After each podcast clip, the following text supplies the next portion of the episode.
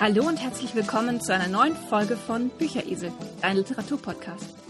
Mein Name ist Angie und äh, ich sitze hier heute wieder vor Mikro zusammen mit Ute. Also Ute sitzt natürlich in Indien, nicht hier. Und äh, wir haben uns ein ganz spezielles Buch heute vorgenommen, nämlich Nordische Mythen und Sagen von Neil Gaiman. Genau, äh, herzlich willkommen auch von mir. Und Neil Gaiman ist vielleicht vielen äh, Hörern ein Begriff, zumindest allen Fantasy- und Science-Fiction-Lesern, vielleicht, weil er ist, das ist so sein, sein Genre normalerweise, also nordische Mythen und Sagen, ist ein etwas ungewöhnliches Buch von ihm. Allerdings hat er viele seiner Comics und seiner Bücher eben so ein bisschen auf diesen nordischen Mythen und Sagen basiert oder Themen aus diesen nordischen Mythen und Sagen übernommen. Insofern, ja, passt es vielleicht schon. Kurz was zum Autor. Er ist 1960 in England geboren, britischer Autor, wie gesagt, Science-Fiction, Fantasy-Geschichten, Comics und Drehbücher. Interessanterweise, er stammt aus einer jüdischstämmigen Familie, die ursprünglich aus Polen kam, sich dann in Antwerpen niedergelassen hatte und vor dem Ersten Weltkrieg nach England ausgewandert ist. Sein Großvater hat in Portsmouth eine Gemischtwarenladenkette gegründet und hat seinen Namen von, von äh, Chaiman zu Gaiman äh, geändert, um es ein bisschen zu äh, anglo äh, anglorisieren. Sein Vater hat dann ebenfalls im Familienbetrieb gearbeitet und er ist mit zwei jüngeren Schwestern aufgewachsen. Die Familie trat in Mitte der 60er in die Scientology-Sekte ein und ist, glaube ich, heute noch relativ aktiv, auch wenn Niall Gaiman von sich selber behauptet, er ist kein Scientologe und äh, dass die Existenz Gottes für ihn nicht nachgewiesen ist und auch nicht wichtig sei. Er hat schon als Kind gern gelesen und hatte verschiedene Lieblingsbücher, unter anderem die Chroniken von Narnia und Alice im Wunderland, die ihn angeblich sehr beeindruckt haben damals und hat natürlich sehr viele Comics auch über Superhelden gelesen. Er hat dann nach der Schule Buchrezensionen geschrieben, Artikel und hat so ein bisschen als Journalist gearbeitet. Es ist allerdings umstritten, ob er Journalismus studiert hat oder quasi gar keine Berufsausbildung hat, sondern nur so ein bisschen Learning by Doing gemacht hat. Ähm, Habe ich jetzt nicht rausfinden können. Äh, da wird nicht groß was zu gesagt. Er hat für die British Fantasy Society auch viel geschrieben, die seine erste Kurzgeschichte veröffentlicht haben. 1984 hat er sein erstes Buch geschrieben, eine Biografie der Band Duran Duran, die sich für ihn überraschend gut verkauft hat. Und danach hat er angeblich sogar einen Job bei Penthouse angeboten bekommen, den er jedoch abgelehnt hat. Er hat dann mit dem Comiczeichnen angefangen und hat mehrere Comics geschrieben, gezeichnet äh, und hat mit äh, DC Comics Ende der 80er äh, zusammengearbeitet. Das ist ja einer so der bekanntesten Comic Buchverlage, könnte man sagen, und hat dort den Sandmann geschaffen. Das ist quasi so seine sein Durchbruch gewesen. Also da hat er sich einen Namen gemacht in der Comicwelt, hat dann für Marvel Comics geschrieben und schreibt nach wie vor immer noch mal wieder Comics. Hat dann 1990 zusammen mit Terry Pratchett seinen ersten Roman veröffentlicht, äh, Good Omens. Das klingt recht interessant. Äh, das war so die erste, das erste bisschen, was er wirklich so als Roman geschrieben hat. Dann folgte Neverwhere, sein erster Solo-Roman 1996 und schließlich Sternenwanderer 1999, ein Fantasy-Roman. 2001 äh, veröffentlichte er mit American Gods seinen Bestseller, der ihm mehrere Preise eingebracht hat und ihn in der Fantasy-Welt endgültig bekannt machte. Dann hat er mehrere weitere Bücher geschrieben, Jugendbücher, hat verschiedene New Times Bestseller äh, gelandet, hat äh, Literatur, Literaturpreise für seine, für seine Bücher gewonnen und äh, hat schließlich 2013 mit dem Buch The Ocean at the End of the Lane äh, war, war er Buch des Jahres bei den British National Book Awards. Und 2017 hat er dann dieses Buch Nordische Mythen und Sagen veröffentlicht, was wir heute besprechen. Neben Büchern und Comics hat er außerdem Drehbücher veröffentlicht und geschrieben und natürlich sind seine Bücher und Comics auch verfilmt worden. Er war unter anderem Gast da bei den Simpsons und lebt seit 1992 äh, in den USA, wo er seiner Ex vorhin folgte bekam auch einen Fünfjahresvertrag als Arts-Professor am Bard College in New York, war, also ist in, in den USA in jedem Fall auch sehr, sehr bekannt. Er lebt heute in einer offenen Ehe mit der Sängerin Amanda Palmer. 2015 haben sie einen Sohn bekommen und im selben Jahr wurde er auch für sein Lebenswerk in die Science Fiction and Fantasy Hall of Fame aufgenommen. Interessante kleine Story noch am Rande. 2020 wurde er ziemlich scharf kritisiert, dass er mitten in der Corona-Pandemie von Neuseeland auf die Isle of Skye zu seinem Ferienhaus gereist ist und dabei die Lockdown-Regeln äh, komplett gebrochen hat. Und daraufhin wurde er sehr öffentlich, wie gesagt, kritisiert. Und er hat dann eine Entschuldigung auf seiner Website veröffentlicht, in der er sich entschuldigt hat, sozusagen seine lokale Community dort auf der Islands of Sky in Gefahr gebracht zu haben. Das nur am Rande. Ähm, richtig. Kurz was vielleicht zur nordischen Mythologie, Mythologie ähm, äh, generell. Wir haben uns ja schon mal mit den griechischen, mit der griechischen Sagenwelt befasst und jetzt befassen wir uns mit den nordischen Sagen. Es gibt einen großen Unterschied. Es gibt nämlich wenig schriftliche Quellen dieser nordischen Mythologie. Also es gibt sehr wenig germanische Quellen. Es gibt so ein paar Primär, oder sagen wir mal, es gibt wenig Primärquellen, um es ganz korrekt zu sagen. Es gibt so ein paar Zaubersprüche, die man gefunden hat, ein paar Inschriften, Runeninschriften natürlich, aber im Grunde genommen keine größeren Texte, weil natürlich die germanische Kultur eher eine mündliche Kultur war, beziehungsweise diese, diese Sagen und Mythen einfach so mündlich weitergegeben hat und die wurden schriftlich wenig fixiert. Die wenigen Quellen, die wir heute haben, sind insofern Sekundarquellen, das sind römische Quellen, christliche Quellen, die natürlich bedeuten, es sind keine Informationen aus erster Hand, die oft auch nicht ganz neutral sind und die natürlich erheblich später verfasst wurden. Die wichtigsten Texte, die uns quasi die wichtigsten und die, die meisten Informationen heute über die nordische Mythologie liefern, sind die die Eddas, die Lieder-Edda oder auch ältere Edda genannt und die Prosa-Edda, die jüngere Edda von Snorri Sturluson aus dem 13. Jahrhundert. Also beide sind im 13. Jahrhundert entstanden, auf Altisländisch geschrieben und haben eben so diese alten nordischen Überlieferungen, Mythen, Geschichten, äh, Märchen quasi aufgeschrieben. Also es ist quasi eine Sammlung. Die Lieder-Edda ist eine Sammlung von Liedern aus äh, sehr unterschiedlichen Zeiten mit sehr unterschiedlichem Alter, die vermutlich aus Snorri Sturluson, dem, dem Autor von der, von der Prosa oder von der Snorra-Edda bekannt war. Insofern ist es ein bisschen verwirrend, dass diese Unterscheidung in ältere und jüngere, ähm, aber wie gesagt, man kann so sagen, die Lieder-Edda auf der einen Seite, die ist niedergeschrieben worden auf Island, circa 1270, mythische Motive, Götterlieder, Heldenlieder und so weiter und so fort, von der Völkerwanderungszeit etwa bis zum Heldenalter. Äh, unter anderem gibt es eine nordische Bearbeitung der Nibelungensage da drin. Und die wichtigste Schrift ist vermutlich der um 1270 niedergeschriebene Codex Regius, die königliche Schrift. Ähm, das ist eigentlich der Name nur, weil der, äh, die ist irgendwann beim dänischen, im dänischen Königshaus gelandet, wurde dann vor ein paar Jahren aber in Island zurückgegeben. Und die Snorra-Edda ist eben aufgeschrieben von diesem Herrn Snorri Sturluson, circa auch 13. Jahrhundert. Der gute Mann ist 1241 gestorben. Es war ein Lehrbuch oder gedacht als Lehrbuch von ähm, für Dichter. Und so ein bisschen, er hat natürlich auch gemerkt, dass dieser, dieses alte Kulturgut auf dem Weg war zu verschwinden.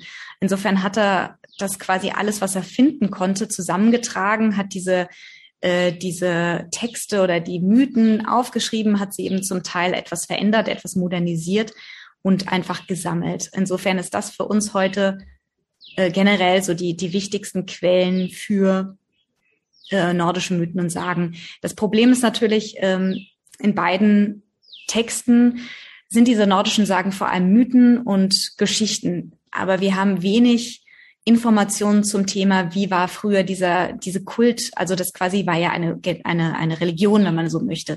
Und wir wissen nicht, wie die Religion oder die Kulte von damals einfach organisiert waren. Im Gegensatz zum Beispiel zu den griechischen Kulten. Also wir wissen alles über den Artemis-Kult, aber wie eben Odin oder Thor angebetet oder eben wie denen gehuldigt wurde, wissen wir halt leider nicht. Kurze Sache noch. Ähm, die nordischen Mythen und Götterwelten sind sehr heterogen und hat, haben sich vermutlich auch mit verschiedenen kulturellen, also haben verschiedene Dinge auch entlehnt, zum Beispiel aus der samischen Kultur, also zum, zum, äh, zum Beispiel der schamanistisch angehauchte Odin zum Beispiel, ist vermutlich finnischen Ursprungs. Und dann natürlich, die Germanen sind ja selber in Deutschland quasi, also Deutschland, Dänemark, das war so das, das germanische Stammgebiet, sind dann auch hoch, diese, dieser ganze Kult ist dann hoch nach Skandinavien geschwappt und war vermutlich lokal durchaus unterschiedlich. Wir haben vermutlich durchaus unterschiedliche Strömungen. Es gibt keinen äh, religiösen Überbau. Also es sind natürlich so die, die Götter, aber die haben unterschiedliche Namen und eben unterschiedliche Geschichten. Insofern ist das alles sehr heterogen. Und man sieht heute auch Einflüsse der griechischen Mythologie zum Beispiel, was allerdings vermutlich durch die christlichen Quellen entstanden ist, also die christlichen äh, und römischen Autoren, die, die sich eben damit befasst haben und Informationen darüber aufgeschrieben haben, haben vermutlich einfach Vergleiche gezogen. Deswegen gibt's heute diese, diese verschiedenen Parallelen. Genau, soweit zum, zum Hintergrund dieser nordisch-mythischen Sagen. Angie, erzähl uns du doch mal so über das generelle Setting. Was gibt so für Götter und wie ist so diese Sagenwelt gegliedert? Mhm. Äh, ein kurzes Wort noch zur Edda, ähm, falls es jemanden interessiert. Also es gibt eine deutsche Übersetzung von Karl Simmek aus dem 19. Jahrhundert und die ist beim Gutenberg-Projekt online frei verfügbar. Also wer sich da mal mit den übersetzten Originaltexten beschäftigen möchte, der hat da also freien Zugang zu. Das ist ein hm, guter Sache. Tipp. Ja. Ähm, ja, die nordischen Mythen und Sagen ähm, drehen sich drehen sich letztlich um ähm, nein, ich muss anders anfangen.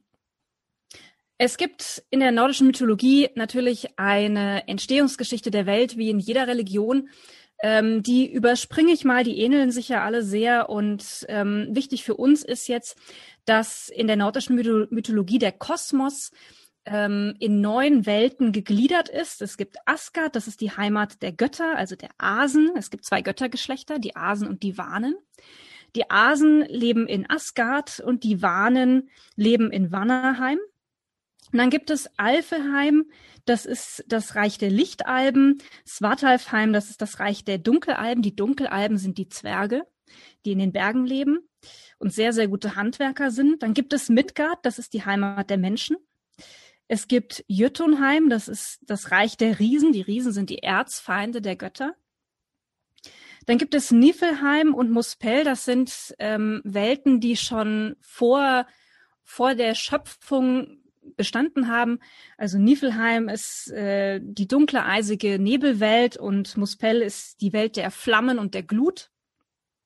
Und schließlich gibt es Hel, das Reich der Toten und der Finsternis.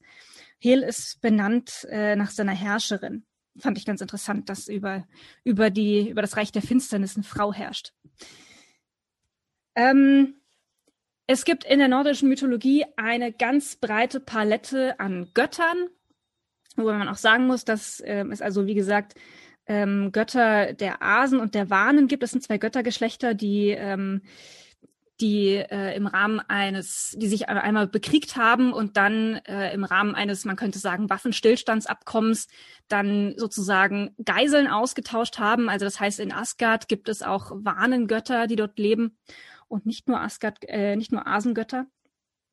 Die wichtigsten Personen sind eigentlich Odin, das ist der Allvater, also sozusagen das Oberhaupt der Götter, sein Sohn Thor und Loki. Loki ist ähm, Odins Blutsbruder und Loki ist, ähm, ich glaube, Neil Gaiman schreibt irgendwo, Loki ist nicht so der, der klassische Bösewicht, sondern Loki ist kompliziert. Man könnte sagen, er ist ähm, er ist das Äquivalent zum, zum christlichen Teufel und auch der Teufel ist ja letztlich ähm, kompliziert, er ist, er ist schlau, er ist listig und er versucht immer andere zu übertölpeln und ähm, in den Schlamassel zu ziehen und Unfrieden zu stiften. Und genau das ist Loki. Loki ist eigentlich der, der die ganze Geschichte interessant macht. Ähm, die neun Welten ähm, werden durch die Weltenesche Yggdrasil verbunden. Und an ihrer Wurzel nagt der Drache Nidhögg. Und in ihren Ästen lebt ein Adler, der viele Dinge weiß. Und das Eichhörnchen Ratatosk, das flitzt am Stamm von Yggdrasil hinauf und hinunter, um den neuesten Tratsch zwischen dem Adler und dem Drachen hin und her zu tragen. Aber Ratatosk ist so ein kleiner, so ein kleiner Seppel, ja. Also der, der lügt sie halt beide an und freut sich dann, wenn, wenn beide wütend werden. Die Götter reisen von einer Welt zur anderen über Bifröst, die, die Regenbogenbrücke, aber nur Götter können über die Regenbogenbrücke reisen. Ähm, also Riesen und Menschen und Zwergen würde diese Brücke die Füße verbrennen. An einer der Wurzeln von Yggdrasil entspringt eine Quelle, die man den Urzbrunnen nennt. Und hier weben die drei Nornen Urt, Skuld und Verdandi das Schicksal es gibt, so wie es in jeder Religion eine Schöpfungsgeschichte gibt, gibt es auch eine Geschichte über das Ende der Welt, über das Ende aller Zeiten.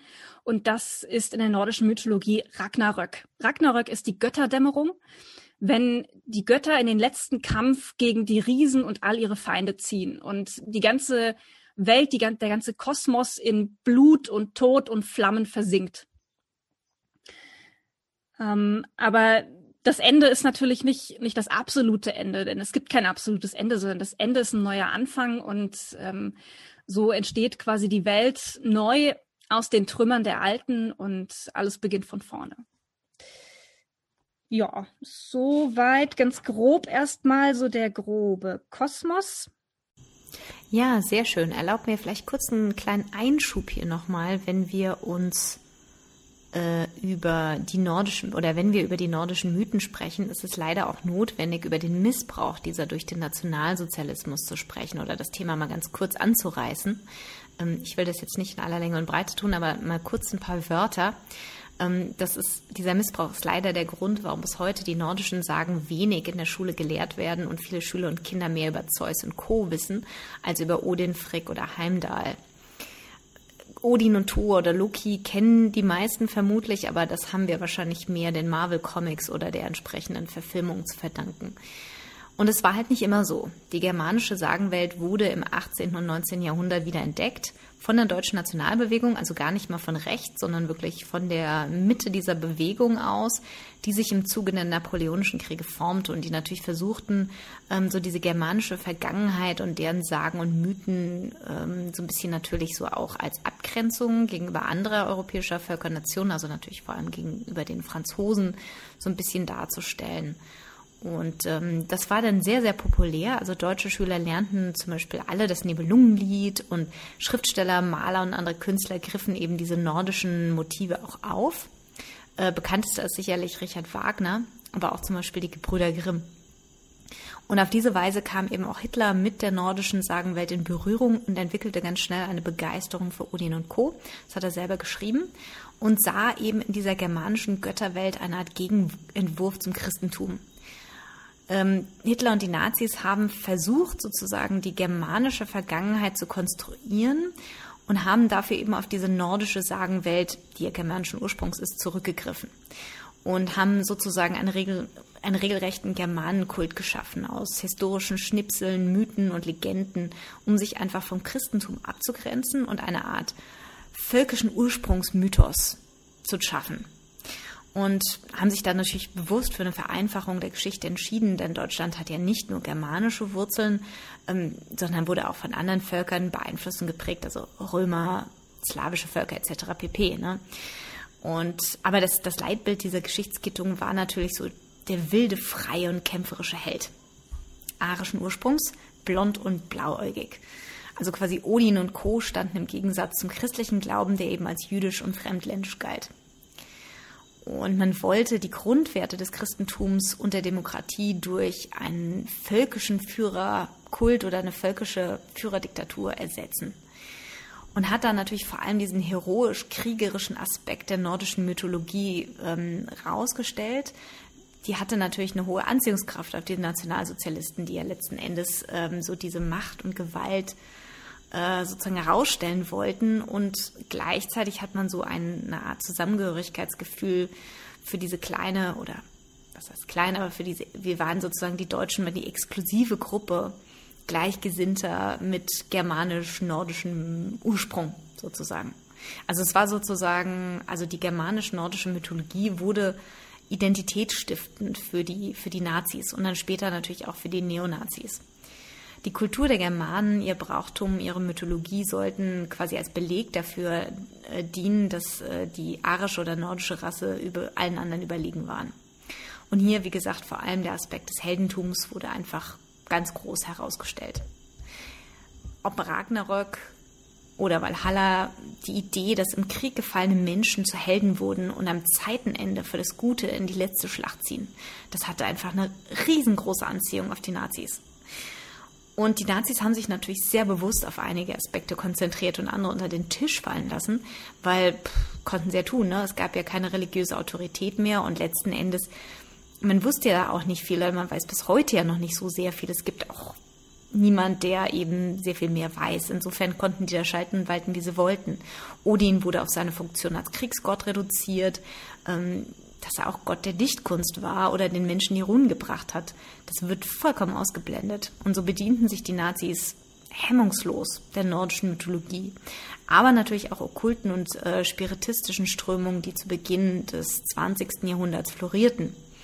Und haben sich somit so eine Heilslehre zusammengezimmert, die sehr bewusst als Gegenströmung zum Christentum verbreitet wurde. Und wir haben jetzt auch zum Beispiel eben nicht christliche Feste, die gefeiert wurden, wie Mitsommernacht, Osterer, Julfest, anstelle von Ostern, Weihnachten etc. Mhm. Und wir haben quasi diesen, diesen Neopaganismus, der ja zum Teil schon im 19. Jahrhundert entstanden ist und der sich bis in die heutige Zeit fortsetzt. Und das fängt eben an mit dem Missbrauch von verschiedenen nordischen Symbolen, wie der Siegrune zum Beispiel, das S der Waffen-SS, aber auch den Torshammer, die Wolfsangel oder die Algisrune. Das sind heute alles Symbole der Neonazis. Und dann natürlich Götternamen aus dem nordisch-germanischen Pantheon. Also interessanterweise während der nationalsozialistischen Zeit war es total in, seinen Kindern germanische Namen zu geben. Während bei den Neonazis finden wir zum Beispiel bei Bands oder auch im Modebereich vor allem ähm, Spielungen der Namen Thor, Dona, also Dona ist ja der, der äh, germanische Name für Thor, oder Odin, Wotan, Wodan. Und dann eben alles, was damit zusammenhängt. Also es gibt verschiedene Rechtsrockbands zum Beispiel oder das, das Modelabel äh, Thor Steiner und ähm, gerade diese beiden Namen sind natürlich besonders attraktiv, weil Odin und Thor als Symbole für Macht und Gewalt einfach dastehen. Und man findet heute eben in verschiedenen Liedtexten immer noch diese, diese Referenzen auf die germanisch-nordische Mythologie. Ähm, Parolen wie Odin statt Jesus kursieren nach wie vor noch in symbolischen Darstellungen, Liedtexten etc. Also das ist nach wie vor einfach noch, das hat auch in dieser rechtsextremen Szene eben heute noch sehr starke Verwendung. So viel zum Thema. Ja, wir wollen euch den Inhalt der nordischen Mythen und Sagen noch ein bisschen näher bringen und ähm, haben eine Weile überlegt, wie wir das am besten machen, weil dieses Buch ist ja nicht in Romanform geschrieben, sondern hat eben die unterschiedlichen Mythen und Sagen als unterschiedliche Kapitel verarbeitet. Und du hattest eine ziemlich grandiose Idee, wie ich fand, ähm, ja, erzähl doch einfach mal, was du dir gedacht hast. Ähm, es ist so, dass Neil Gaiman also eine ganz, ganz tolle Einleitung zu seinem Sagenbuch geschrieben hat und irgendwo schreibt er, ähm, macht euch diese, diese Sagen und diese Geschichten zu eigen und erzählt sie weiter. Und damit pflegt er irgendwo so ein bisschen die, die Ursprünge diese, dieser Sagen, nämlich die mündliche Überlieferung und ermutigt seine Leser dazu, ähm, diese Sagen mit eigenen Worten weiterzuerzählen. Und deswegen haben wir uns heute überlegt, wir, wir nehmen ihn beim Wort und machen genau das. Wir haben uns nämlich jeder eine von diesen Sagen herausgesucht und möchten euch mit unseren eigenen Worten diese Sage erzählen. Und ich glaube, du fängst mal an, oder? Ja, genau. Nee, also ich finde, das ist auch eine sehr schöne Idee, die du hast, diese, die Sagen etwas nachzuerzählen. Und ich habe mir eine ausgesucht, die mir besonders gut gefällt.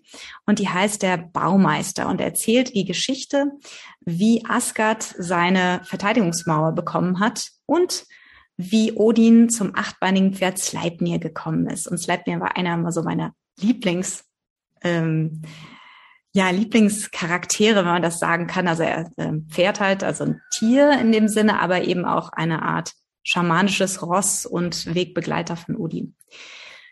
Gut, also eines Tages, als Asgard noch jung war und der Friede zwischen den Asen und den Wanen noch sehr neu und frisch, überlegte sich Odin, dass sie doch irgendwie eine Mauer, eine Mauer bräuchten, um Asgard zu schützen. Denn Asgard hatte damals noch keine Mauer und es gab ja auch die, die, äh, die Riesen und die Trolle und das war eine ständige Bedrohung. Und sie hatten zwar Thor mit seinem Hammer, aber der war auch ab und zu mal weg, um eben im, in anderen Welten zu kämpfen und Dinge zu tun. Insofern hatten, sagten sie sich, okay, wir brauchen eine Mauer. Allerdings waren sie sich auch alle einig, dass es sehr lange dauern würde, so eine Mauer zu bauen.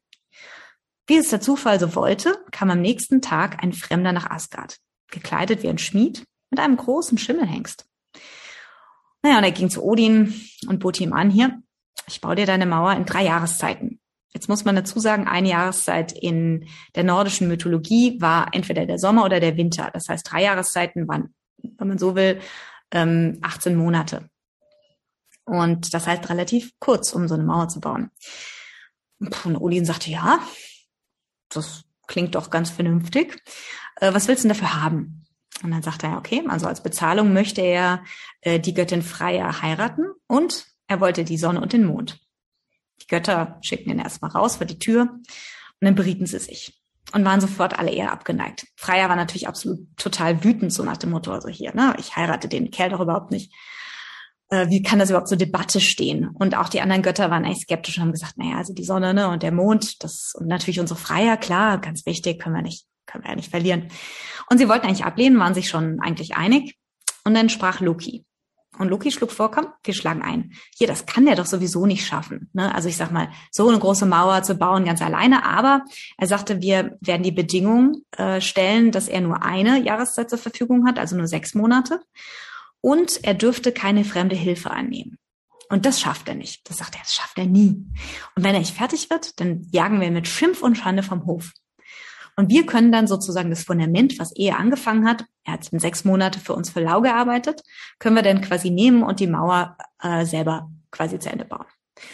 Ja, und die Götter haben sich das angehört und haben gesagt, ja, eigentlich gar nicht so doof, die Idee, ne? Also alle außer Freier. Freier war nach wie vor nicht überzeugt. Aber der Rest sagte dann, ja, mach mal so. Und dann nahm man, dann, dann rief man diesen Fremden eben wieder rein und unterbreitete ihm die Änderung und dieser Fremde nahm dann an. Am nächsten Tag war der erste Tag des Winters und er sollte die Mauer bis zum ersten Tag des Sommers bauen. Würde er es schaffen, dann bekäme er seinen gewünschten Lohn und wenn nicht, bekäme er nichts. Dann, sie schworen, dann schworen sie natürlich alle noch ein Ei drauf, dass eben niemand den anderen hintergehen würde. Und am nächsten Morgen begann der Fremde damit, den Graben für die Mauer zu graben. Er grub den ganzen Tag und am Abend spannte er sein Pferd Svaldifari, einen wunderschönen äh, Schimmelhengst, an einen Zugschlitten, um aus dem Gebirge Steine für die Mauer zu holen. So ging das den ganzen Winter ob Schnee, Regen oder Eis. Tagsüber baute der Fremde die Mauer und nachts holte er mit seinem Pferd Steinquader, jeder größer als ein Mensch. Und die Mauer wuchs und wuchs und mit ihm die Unruhe der Götter, die sehen konnten, dass der Fremde schier unmenschliche Kräfte hatte und ganz offensichtlich kein normaler Mann sein konnte. Der Frühling kam ins Land mit Regen und Matsch, aber auch hier, es war, äh, es war die Fari, sein Hengst, der war nach wie vor unermüdlich und jeden Tag und jede Nacht holten sie weitere Steine. Und schließlich kam der Tag vor dem ersten Tag des Sommers und die Götter sahen, dass der Fremde fertig werden würde. Jetzt war das Jammer natürlich groß. Und Freya war außer sich vor Wut. Sie bat Odin um einen Wunsch, bevor sie mit dem Fremden äh, quasi als Mann und Frau Asgard verlassen werden müsste. Derjenige, der schuld an diesem Dilemma war, sollte sterben. Das war natürlich Loki. Loki versuchte sich natürlich rauszureden und sagte, ach, wer weiß denn jetzt noch, wer schuld an dieser Sache war? Wir hatten, wir haben es, wir waren uns doch alle einig. Aber er konnte sehen, er kam aus der Sache nicht mehr raus. Also haben die Götter gesagt, entweder biegst du das jetzt gerade, ohne den Eid zu brechen, oder du wirst sterben. Loki dachte nach und er war ja ziemlich intelligent. Und so hatte er bald einen Plan. Am letzten Abend des Winters pfiff der Fremde nach seinem Pferd, um zum letzten Mal Steine zu holen. Normalerweise durfte es, weil die Fahrer jeden Tag grasen. Und er kam, sobald sein Herr nach ihm pfiff. Aber an dem Abend kam er nicht. Mein Herr pfiff nochmal und schaute. Und plötzlich sah, dass nicht nur sein Hengst auf der Wiese stand, sondern auch eine Fuchsstute. Er seufzte und ging ihn zu holen, rannte schließlich, weil er sehen konnte, dass sein Pferd, äh, naja, die Fuchsstute erheblich interessanter fand als die Arbeit mit seinem Herrn. Aber die Fuchsstute schien genau zu ahnen, was er wollte und drehte sich kurz nach dem Hengst um und rieb ihre Nase an seiner Flanke und rannte wie der Teufel davon, der Hengst hinterher. Beide Pferde waren natürlich sofort weg. Der Fremde schaute, spuckte in die Hände und begann seinen Schlitten alleine zum Gebirge zu ziehen, um die verbleibenden Steine zu holen. Aber allein konnte er natürlich nur die Hälfte der Steine holen, weil das Pferd natürlich nicht da war und er brauchte auch viel länger. Und am nächsten Tag, dem ersten Tag des Sommers, kam er erst, ja, so gegen Mittag wieder in Asgard an und nur mit der Hälfte der Steine. Und jeder konnte sehen, der würde es nicht schaffen. Die Götter kamen runter zu ihm, sahen ihm zu, sie lachten und sie zogen ihn auf. Und der Fremde wurde natürlich wütend und beschuldigte die Götter, ihn betrogen zu haben. Was sie natürlich hatten. Aber ähm, naja, er konnte es halt auch nicht ganz nachweisen. Und die Götter sagten, du hast uns doch zuerst betrogen, weil du bist schließlich ein Riese und kein Mensch. Also verwandelt er sich zurück in den Bergriesen, der er war, wuchs zu seiner wahren Größe und Gestalt, die bis dahin verborgen war nahm einen großen Felsbrocken und wollte ihn auf die Götter schleudern. Doch in dem Moment trat Thor vor mit seinem Hammer. Er schleuderte den Hammer und vernichtete den Bergriesen. Alle waren sich doch sehr einig, dass das nochmal gut gegangen war und sie entschließen, entschlossen sich, die, sein Werk zu beenden, aber es dauerte noch viele Wochen und sie taten sich sehr schwer damit, aber schließlich nach einigen Wochen und Monaten war die Mauer dann tatsächlich fertiggestellt und Asgard hatte seine Mauer. Nur Loki war immer noch nicht da, was die anderen sehr verwunderte, da er sonst kaum eine Gelegenheit ausließ, um sich für seine Taten rühmen zu lassen.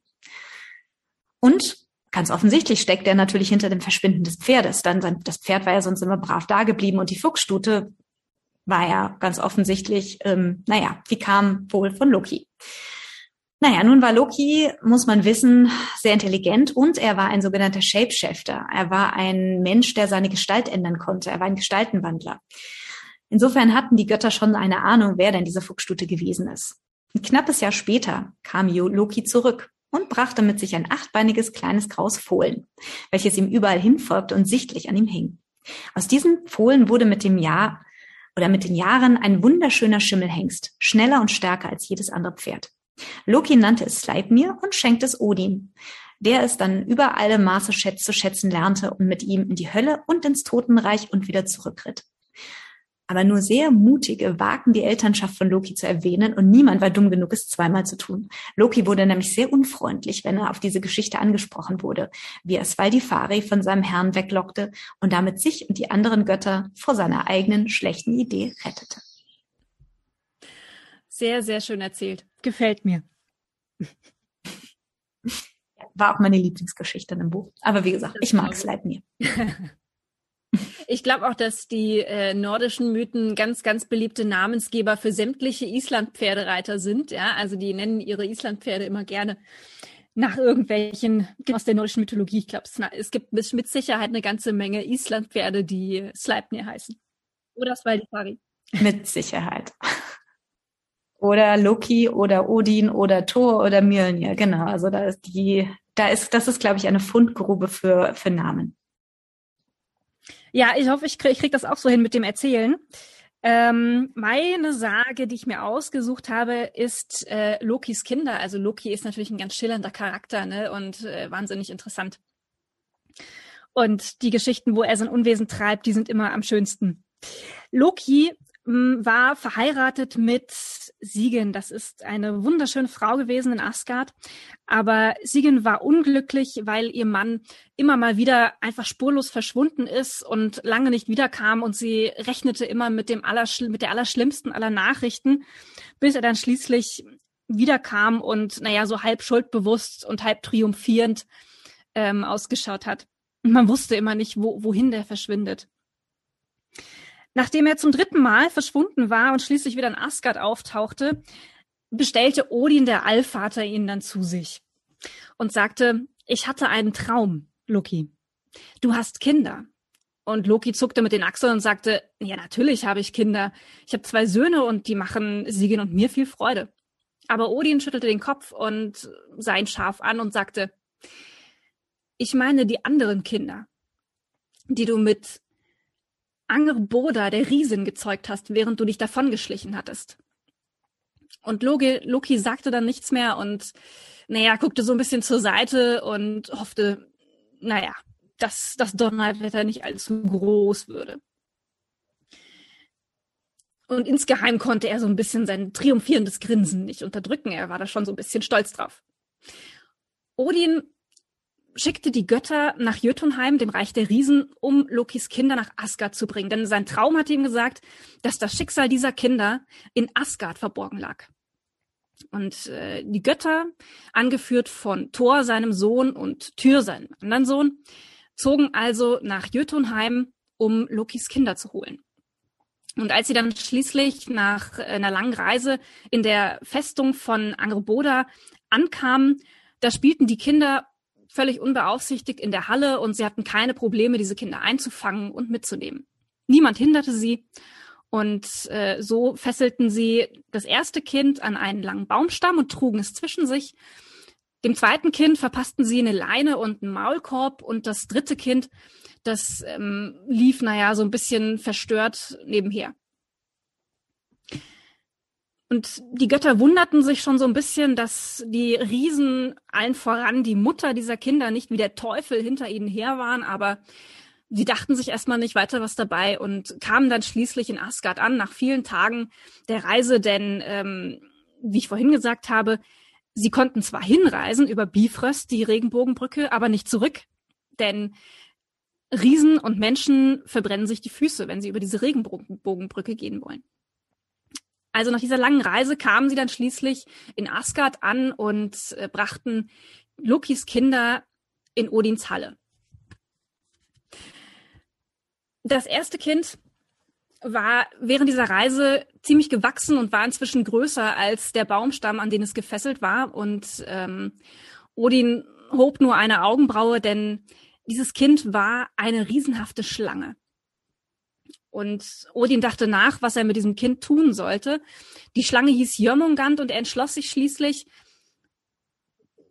die Schlange an den Rand der Welt zu bringen und ins Meer zu entlassen. Und er hoffte, dass er das Richtige getan hatte. Die Schlange zog davon.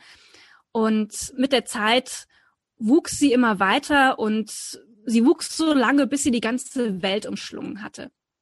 Und die Menschen nennen diese Schlange die Midgard-Schlange. Und naja, Odin wusste aus seinem Traum, dass diese Schlange an Ragnarök, dem Ende aller Zeiten, in der großen Schlacht noch eine große Rolle spielen würde mit ihrem brennenden schwarzen Gift, das sie spuckte. Das dritte, das jüngste Kind, das war ein Mädchen und Odin, der zurück in seiner Halle war, schaute sich dieses Mädchen an und es sah wirklich ganz, ganz seltsam aus. Auf der rechten Seite hatte sie ein wunderschönes Gesicht, ein grünes Auge und leuchtend rote Lippen.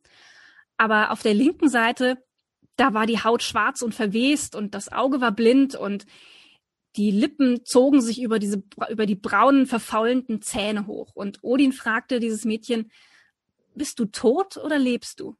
Und das Mädchen, das Hel hieß, sagte, ich, ich bin irgendwie beides ich spreche mit den Toten und mit den Lebenden, aber die Toten sind mir irgendwie lieber, weil die sprechen respektvoll mit mir.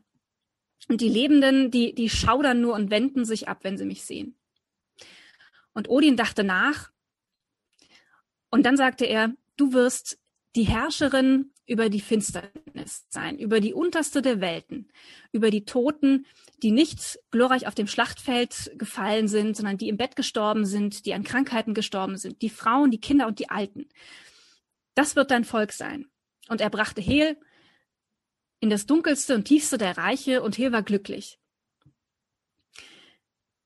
Das mittlere Kind, das war inzwischen auch ganz schön gewachsen und als Odin zurück in seiner Halle war, betrachtete er ziemlich kritisch ähm, dieses letzte verbliebene Kind von Loki und das, dieses Kind war ein Wolf.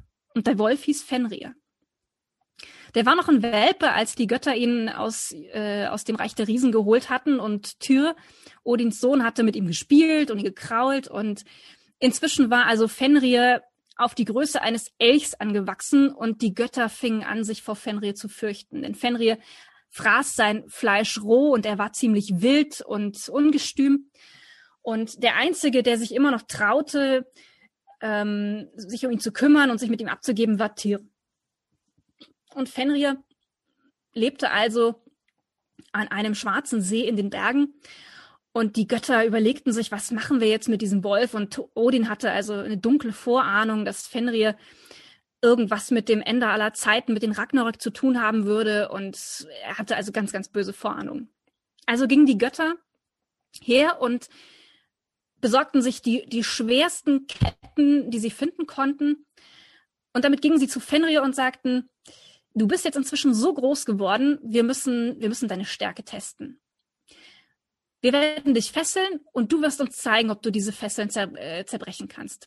Und Fenrir war übermütig und sagte, macht schon. Ich zerbreche alle Fesseln. Ich, ich befreie mich aus allen Ketten, die ihr mir anlegt.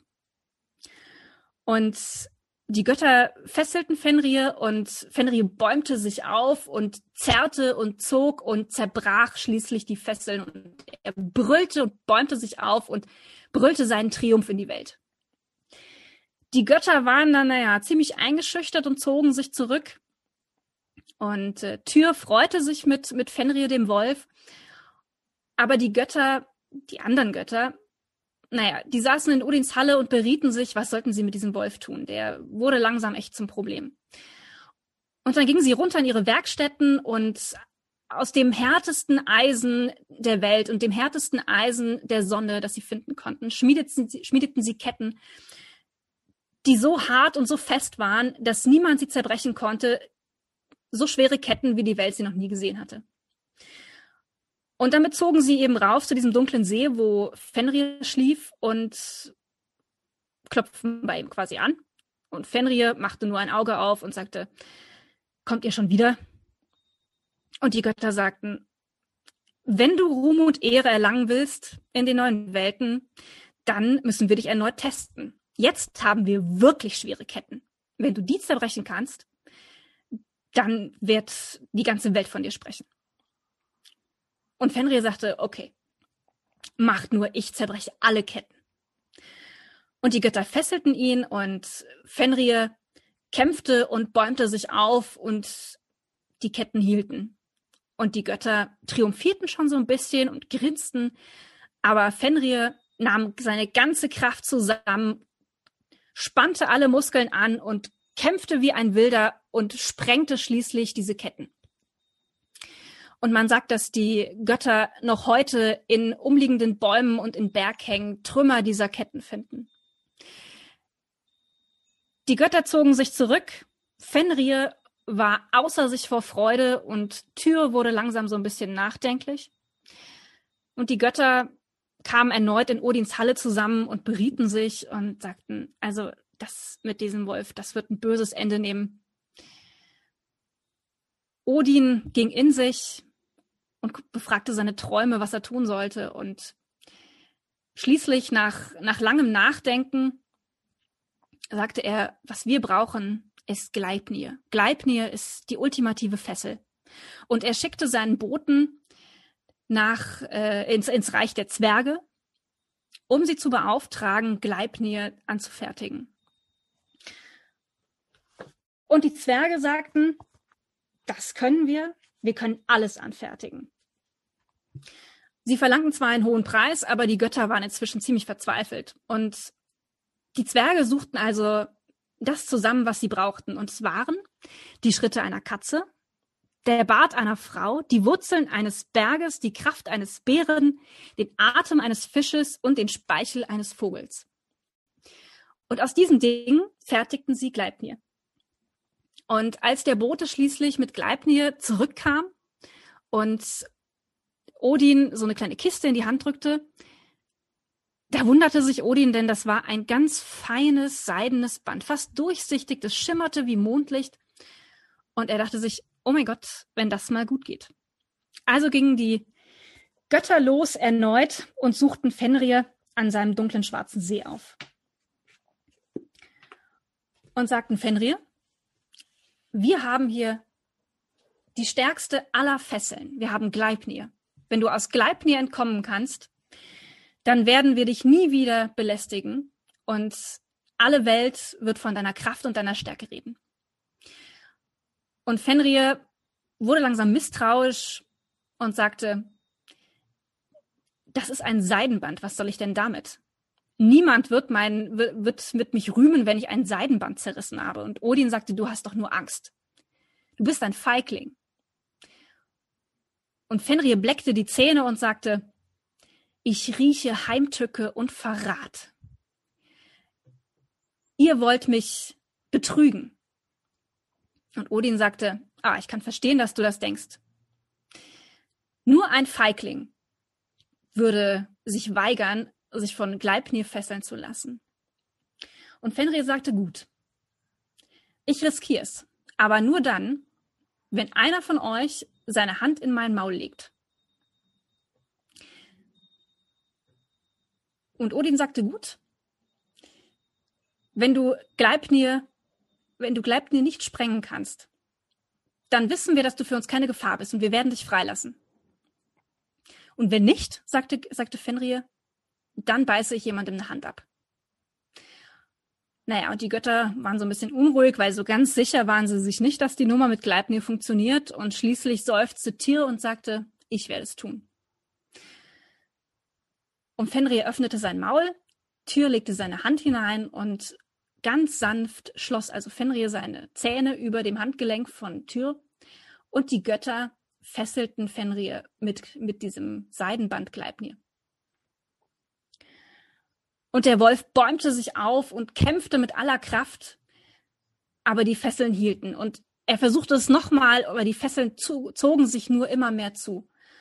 Und schließlich lag er still und das war der Moment, in dem die Götter ihn befreien mussten, ja, wenn sie sich an ihr Wort halten würden.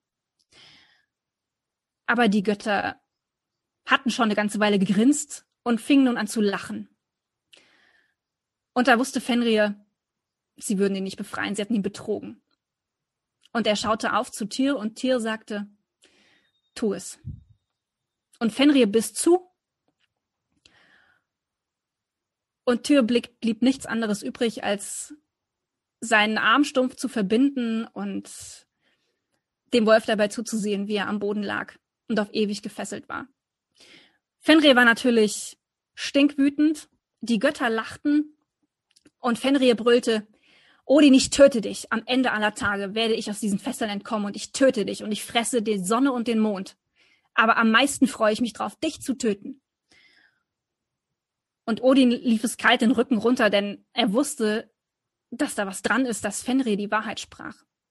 Aber das Ende aller Tage war fern und zumindest für den Moment war das Problem gelöst.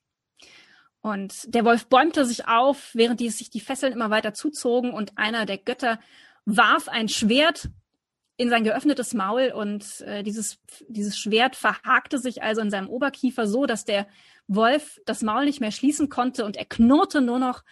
Und man sagt, dass der Speichel, der aus seinem geöffneten Maul läuft, diesen schwarzen See heute speist in den Bergen. Und wenn man nicht wüsste, dass dort ein Wolf liegt, dann würde man denken, das ist einfach eine Höhle, aus der eine Quelle entspringt. Und so liegt Fenrir noch heute dort oben in den Bergen und wartet auf Ragnarök, das Ende aller Tage, damit er sich an Odin, dem Allvater, rächen kann. Ja, eine sehr interessante Begebenheit. Ähm, ich habe mich beim Lesen gefragt, was wohl passiert wäre, wenn Odin ihm einen gewissen Vertrauensvorschuss gegeben hätte und ihm und ob er dann am Ende der, der Zeiten auch gegen die Götter gekämpft hätte oder ob er auf Seiten der Götter geblieben wäre. Aber das ist natürlich Makulatur, weil die Verfasser dieser Mythen und Sagen mit Wölfen sicherlich andere Erfahrungen hatten als wir heute. Vermutlich. Man muss aber eins sagen, dass ähm, ja nicht nur Loki ambivalent ist, sondern selbst Odin nicht frei von Lug und Trug ist. Ne? Also das finde mhm. ich finde ich ganz interessant, während ja viele andere Religionen dazu neigen, sehr stark schwarz-weiß zu malen, ist da die nordische Mythologie bei weitem nicht so. Also Odin, der Allvater, wird durchaus nicht nur, nicht nur gut gezeichnet.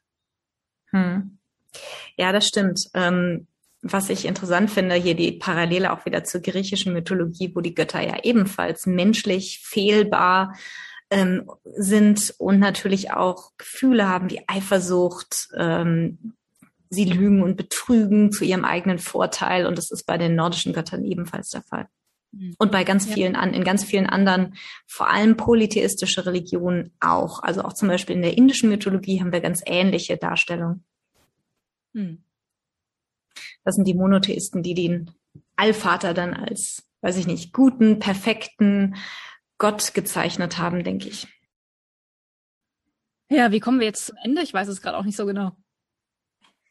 Ja, vielleicht sollten wir kurz nochmal ähm, was ich noch ganz interessant finde, vielleicht noch kurz was zum Buch selber sagen. Wir haben ja schon ein bisschen darüber gesprochen. Du warst am Ende des Tages von der Erzählweise des Autors nicht so begeistert. Mir hat es eher besser gefallen, wobei man durchaus sagen muss, ähm, dass Neil Gaiman eine sehr einfache Erzählvariante ähm, gewählt hat, um dieses, um diesen Stoff, glaube ich, auch jüngeren, einem jüngeren Publikum zugänglich zu machen. Also er hat selber geschrieben, dass er eben hofft, mit diesem Buch einfach die nordischen Sagen und Mythen und Geschichten einfach äh, jüngeren Menschen, Kindern, Jugendlichen auch zugänglich zu machen und eben näher zu bringen. Hm. Ja, ich, ähm, ich muss sagen, ich hatte mir da sehr viel von versprochen von diesem Buch und war so ein bisschen enttäuscht, weil weil, weil ich kein Kopfkino hatte. Also ich fand, es war sehr, sehr trocken erzählt und es ist nicht lebendig geworden für mich. Und ähm, naja, da hatte ich mir mehr erwartet. Aber ähm, es, es mag vielleicht zum Teil an der Übersetzung liegen, aber sicher nicht nur. Nein. Und deswegen, also ich werde mir, ich werde mir die Originaltexte bei Gelegenheit mal ähm, zu Gemüte führen, zumindest so in Ausschnitten. Und äh, ich bin gespannt, wie da so der, der Erzählton ist. Und ähm, für, für mich kann es fast nur besser werden. Also man muss natürlich sagen, die Götter bleiben sehr zweidimensional in seinem Werk. Das stimmt schon. Die Geschichten, klar, mhm. die kennt man ja auch also ich zum Beispiel, ich habe schon als bin schon als Kind mit diesen mit diesen Mythen und dieser Götterwelt in Berührung gekommen, auch durch den ähm, durch den Vater einer Freundin, der ein glühender Verehrer dieser nordischen Mythen und Sagen war und gleichzeitig auch ein sicherlich ein Neonazi und Holocaustleugner. Das ging bei dem manchmal so ein bisschen Hand in Hand, aber der hat gerne diese Geschichten erzählt und uns als Kinder damals schon sehr fasziniert und ich sag mal als Kinder reflektiert man natürlich diese Informationen noch nicht so oder beziehungsweise kann das auch geschichtlich nicht so einordnen. Also auf der einen Seite hat er uns, wie gesagt, diese Geschichten aus von Odin und Thor und Mjölnir und Sleipnir erzählt und uns eben diese Symbole gezeigt. Auf der anderen Seite weiß ich natürlich mit dem Wissen, was ich heute habe, dass er eben, sag ich mal, sehr ja, wie gesagt, ein absoluter Neonazi irgendwo war, der den Holocaust geleugnet hat und ähm, naja, auch dann immer solche Sachen auch durchaus uns Kindern mal erzählt hat. Wo wollte ich jetzt eigentlich drauf hinaus? Ich weiß es nicht.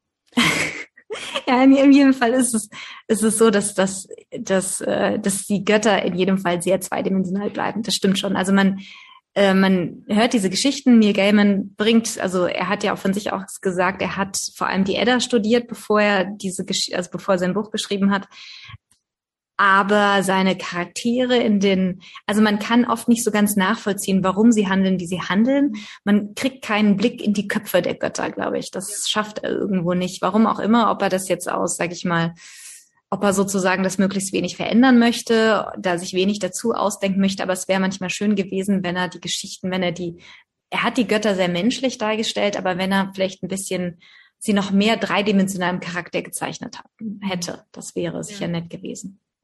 Also ich fand zum Beispiel, du hast es wahnsinnig schön erzählt und das hatte einen ganz tollen Ton und ähm, also man kann das durchaus auch anders erzählen, ja. Und ich habe mir gedacht, vielleicht, vielleicht sind diese Sagen nicht, nicht fürs Schriftliche geeignet. Vielleicht muss man sie mündlich erzählen. Vielleicht sind sie dann einfach schöner. Und das, also, vielleicht ist das einfach so. Vielleicht, vielleicht sind manche, manche Geschichten besser bei der mündlichen Überlieferung aufgehoben. Hm. Ja, vielleicht. Ich meine, es sind einfach so Geschichten, die erzählt man sich abends am Lagerfeuer und ja, es gibt ja gute Geschichtenerzähler, die schmücken dann auch dementsprechend aus und können dann so ein bisschen zweidimensional gestalten, die ja im Grunde genommen über die Zeitenwende zu uns rübergeschwappt sind, die ja vor Tausenden von Jahren oder zumindest vor tausend Jahren, 1500 Jahren vielleicht entstanden sind oder vielleicht zum Teil sogar noch älter sind, die die es schaffen, diese, diese Figuren heute noch zum Leben zu erwecken. Ne? In natürlich irgendwo immer ein bisschen im Kontext unserer und ihrer Zeit. Das muss man ja auch dazu sehen. Hm. Also zum Beispiel Neil Gaiman, also viele der Geschichten sind ja sehr brutal. Also auch die Geschichte mit dem Wolf, der dann wirklich auf ewig gefesselt wird. Und auch Loki wird ja letzten Endes ähm, kaltgestellt von den Göttern bis zu Ragnarök. Und das sind schon Geschichten, die sehr brutal sind. Und man merkt den Göttern auch total an, dass sie komplett, also im Grunde genommen sehr brutal sind. Aber das ist natürlich so ein bisschen auch die Zeit, die man mit der heutigen natürlich überhaupt nicht vergleichen kann. Ein Wolf war einfach immer ein gefährliches Tier und ein großer Wolf war eben umso gefährlicher. Der hat eben durchaus auch ähm, den, den einzelnen Reiter oder Reisenden, der vielleicht nachts im Winter unterwegs war, ähm, um die Ecke gebracht und gefressen war halt einfach so. Das können wir uns heute, glaube ich, gar nicht mehr vorstellen. Deswegen ist es einfach manchmal sehr schwierig, solche Geschichten wirklich dann so im heutigen Kontext zu verstehen. Meiner Meinung nach. Ja, man, man, muss natürlich auch sagen, dass äh, Neil Gaiman vor allem aus der Comic-Schiene kommt und ähm, also ich glaube, so, gerade so in den 80ern, da waren ja Thor und, ach, ich weiß nicht, Thor und Loki war ja der Gegenspieler. Das waren ja so, so Heldengestalten ähm, der Comic-Szene. Und das war damals sehr, sehr schwarz und weiß, ja. Und also ich finde, er hat sich sehr stark auf diese beiden Charaktere konzentriert Und ähm, da gibt es, es gibt so viele andere Gestalten in der nordischen Mythologie, die mindestens ebenso großen Auftritt verdient hätten. Und ähm, ich habe es im Vorgespräch auch schon gesagt, also ich hätte die, ich hätte die Geschichten in der Zusammenstellung so nicht ausgewählt. Es gibt ja noch unendlich viel mehr als das, was in, in dieser, in diesem kleinen Band drin steckt, ja. Und mhm. ähm, also ich, also ich bin der Meinung, wir haben uns die zwei interessantesten und schönsten rausgesucht. Und ähm, das, was da jetzt noch so drumherum in diesem Buch steht, ist meines Erachtens nicht, nicht so das Interessanteste, was die Edda oder was die Sagenwelt zu bieten hat. Hm. Ja, gibt noch schon noch ein paar ganz nette Geschichten auch in dem Buch. Aber du hast sicher recht. Also er hat sich natürlich auf so die Hauptpersonen so ein bisschen fokussiert. Also eben gerade Thor und Loki. Gerade Loki, finde ich, hat noch wichtig, ist noch mehr eigentlich Loki hat in, ich meine, in fast allen Geschichten ist Loki mit dabei da merkt man schon eine gewisse Faszination, aber natürlich auch so die Idee vermutlich, die er hatte, zu sagen, okay, also Thor und Loki kennt jeder, der mal Marvel Comics gelesen hat oder die Filme gesehen mhm. hat, ne? Ähm, mit denen können die Leute was anfangen, während wenn jetzt was weiß ich, die nicht so ähm, bekannt, bekannteren ähm, Götter rankommen, das kennen die Leute vielleicht nicht so und würde die, würde vielleicht einige Leser abschrecken, weiß ich nicht. Hm, ich weiß nicht. Ich finde jetzt zum Beispiel, dass Fenrir einen deutlich größeren Auftritt verdient hätte und auch Freya, die Göttin. Und äh, also da gibt es so viele Gestalten, die wahnsinnig interessant sind. Und äh, diese starke Konzentration auf Loki und Thor fand ich ein bisschen, war, war mir ein bisschen zu viel. Mhm. Ja, es war ein bisschen schade. Mhm. Nochmal eine andere Sache, was mir so aufgefallen ist beim Lesen, ähm, fand ich, waren die unglaublich starken Parallelen zu, zu Tolkien und Herr der Ringe und äh, der kleine Hobbit. Das war unglaublich. Ist dir das auch so aufgefallen? Diese, mir ist das, als ich Tolkien gelesen habe, gar nicht so aufgefallen, aber so im Nachhinein jetzt, als ich nochmal Neil Gaiman gelesen habe, kam mir unglaublich viel so bekannt vor aus der Tolkien-Sagenwelt. Äh, ja, das liegt natürlich daran, dass Tolkien ähm, sich die nordische Mythologie zum Vorbild genommen hat. Ne? Also mhm. allein Gandalf, der Zauberer, ist ja nach einem der Zwerge benannt, die es in der nordischen Mythologie gibt. Mhm, wobei er nach Odin Wobei er natürlich, äh, also Gandalf ist natürlich komplett auf Odin gemodelt, ne? Ja, komplett. ja, aber die, Na die Namen sind, sind äh, teilweise relativ mhm. wild aus der nordischen Mythologie entlehnt, ja. Also. Ja, das stimmt. Gerade der Zwerge natürlich. Und auch ja. die Zwerge an sich, ne, als, als Volk, was diese zahlreichen magischen Gegenstände herstellt. Die, ja. die Zwerge in der nordischen Mythologie stellen ja auch Mjölnir her, Draupnir, diesen, diesen Armreif, und äh, dieses Amulett der, der Freier und so weiter und so fort. Und das machen die Zwerge in Tolkien ja auch. Und natürlich geografische Namen, äh, diese Ringgeschichte, genau das Gleiche. Und wie gesagt, Odin, Gandalf, diese Parallele fand ich unglaublich. Also Odin ist ja auch der, der Weltenwanderer, der unerkannt durch alle Welten streift mit Schlapphut und grauem mit Mantel. Ja. Genau, genau, eins zu eins Gandalf. Ne? Wir kennen alle den Film, äh, wo er mit seinem Schlapphut äh, und seinem Stock eben als alter Mann mit langem Bart mhm. durch in Shire kommt und durch die durch die Welten von von Mittelerde reist. Ja, also ganz interessant oder auch Yggdrasil, die die Weltenesche mit dem Baum in Gondor, der ja erst nach dem Sieg über Sauron wieder meine ich, ausschlägt und grün wird, wenn mich jetzt alles täuscht. Sauron ist Surd, ne, der Wächter mhm. von Muspel und Midgard ist Mittelerde. Also ich sag mal, das ist schon sehr, mhm. sehr stark ähm, angelehnt an die nordische Mythologie definitiv. Aber ja. es, ist, es ist schön, wenn man solche Querverbindungen findet, finde ich. Also das ist, ich finde es wahnsinnig spannend. Mhm. Ja, in jedem Fall. Also um das Ganze sozusagen nochmal abzuschließen, wer mal einen Einblick in diese nordische Sagen- und Mythenwelt bekommen möchte, dem kann man das Buch wirklich ans Herz legen. Es liest sich zügig durch. Es sind, glaube ich, weiß nicht, so 300 Seiten. Also es ist auch nicht so wahnsinnig dick. Man kann das gut mal in so einem netten kleinen Sommerurlaub oder abends am Kamin gut lesen oder vom Schlafen gehen. Es ist keine schwere Kost, ganz klar. Es, äh, Neil Gaiman hat, ein, hat es geschafft, diese Sagen auf eine relativ einfache Art und Weise, sag ich mal, dem normalen Menschen zugänglich zu machen. Wer sich mehr dafür interessiert und nähere Hintergrundinformationen haben möchte, dem sind sicherlich andere Werke ans Herz zu legen, ganz klar. Hm. Also ich weiß nicht genau, bei meiner Recherche bin ich über die ähm, deutschen Sagen von Jakob Grimm gestoßen. Also ich glaube, dass die Grimms teilweise auch solche Sagensammlungen herausgegeben haben. Ich bin aber nicht sicher, ob das nicht mit der keltischen Mythologie vermischt ist.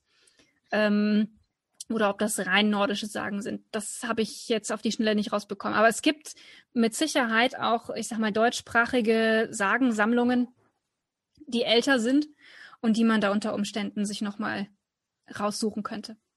Aber als Einstieg ist Neil Gaimans Sammlung sicher nicht schlecht und es ist ein wunderschönes Cover, muss man auch sagen. Also ähm, allein das anzuschauen macht Spaß. Das stimmt, ja, da haben sie da haben sie sich echt, äh, naja, er kommt ja aus der Comic-Szene, Bilder sind wichtig, ne? Ja, wir freuen uns, dass ihr wieder dabei wart und äh, wir hoffen, äh, euch hat unsere kleine, etwas spezielle Folge, Folge wieder gefallen. Wir wünschen euch einen schönen Tag, einen schönen Morgen, einen schönen Abend, wann auch immer ihr uns hört. Viele Grüße aus Bayern. Servus. Und viele liebe Grüße auch von mir aus Indien und bis in zwei Wochen. Tschüss.